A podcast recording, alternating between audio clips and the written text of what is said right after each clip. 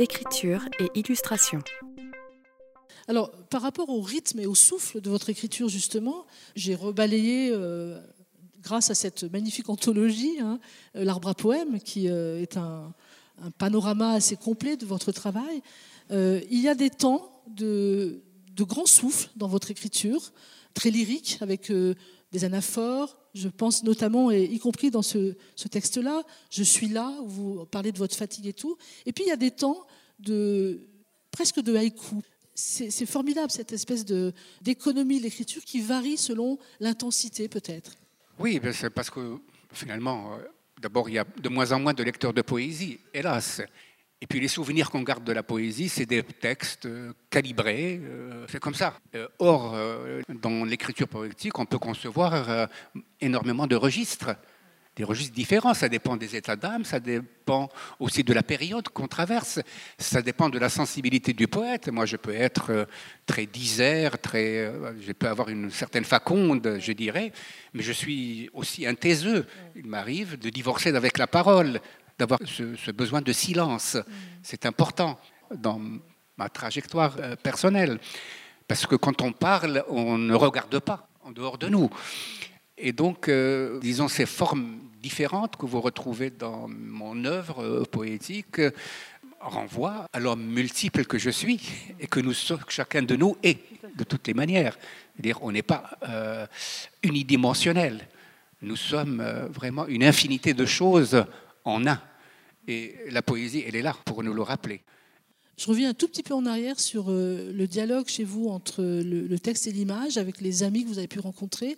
Le recueil que vous avez publié avec euh, les dessins de Mohamed Kassimi, dans la préface, vous vous, excusez du fait que vos, vers, votre écriture est, sortie avant, en fait, qu'elle a précédé le travail graphique plastique de Mohamed Kassimi, et que vous auriez aimé finalement peut-être inverser l'ordre, c'est-à-dire écrire à partir des images de l'autre.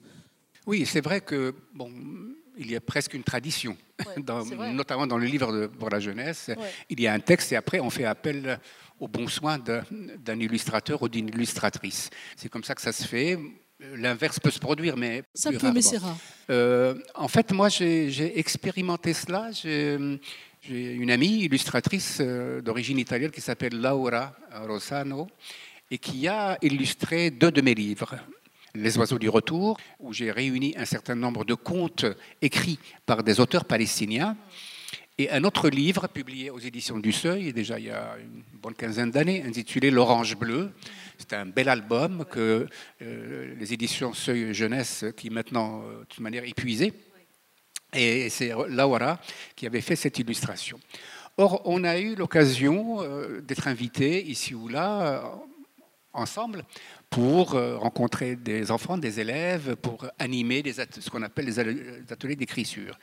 Et j'ai eu l'idée, je l'ai proposé à Laura, de, tenter l'expérience, au lieu que ce soit moi qui passe avant, qu'elle fasse elle. C'est-à-dire, elle, elle anime d'abord l'atelier de, dessin, de peinture avec les enfants, et puis moi je viens après euh, pour euh, travailler sur ces dessins avec les enfants. Et ça, ça a donné quelque chose de, vraiment euh, intéressant.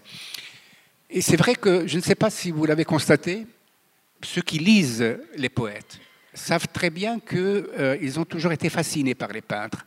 La poésie, elle peut tout de suite coller à une toile et essayer d'en extraire une sorte de quintessence. Je dirais presque avec une grande facilité. Il me suffit parfois d'être devant une toile, bien sûr une toile que, que j'apprécie, pour que les mots viennent d'eux-mêmes. Je n'ai pas à faire euh, trop d'efforts. Donc il y a quelque chose effectivement entre ces deux arts très mystérieux qui se passe et qui fait que euh, je pense que heureusement que dans le domaine du livre pour la jeunesse, on a encore ce travail commun entre auteur et illustrateur. Mais si on sort de ce domaine-là, de, ce livre pour la jeunesse, hélas, aujourd'hui, on n'a plus. On n'a plus ces, mouvements d'abord, ou même ces rencontres, euh, simplement entre de, grands poètes, de grands peintres. Euh, même si certains petits éditeurs continuent cette, tradition. Il faut ce qu'on appelle des livres d'artistes. Voilà, euh, J'en ai fait avec un certain nombre d'amis peintres. Mais bon, ça reste confidentiel. Voilà, tout à fait.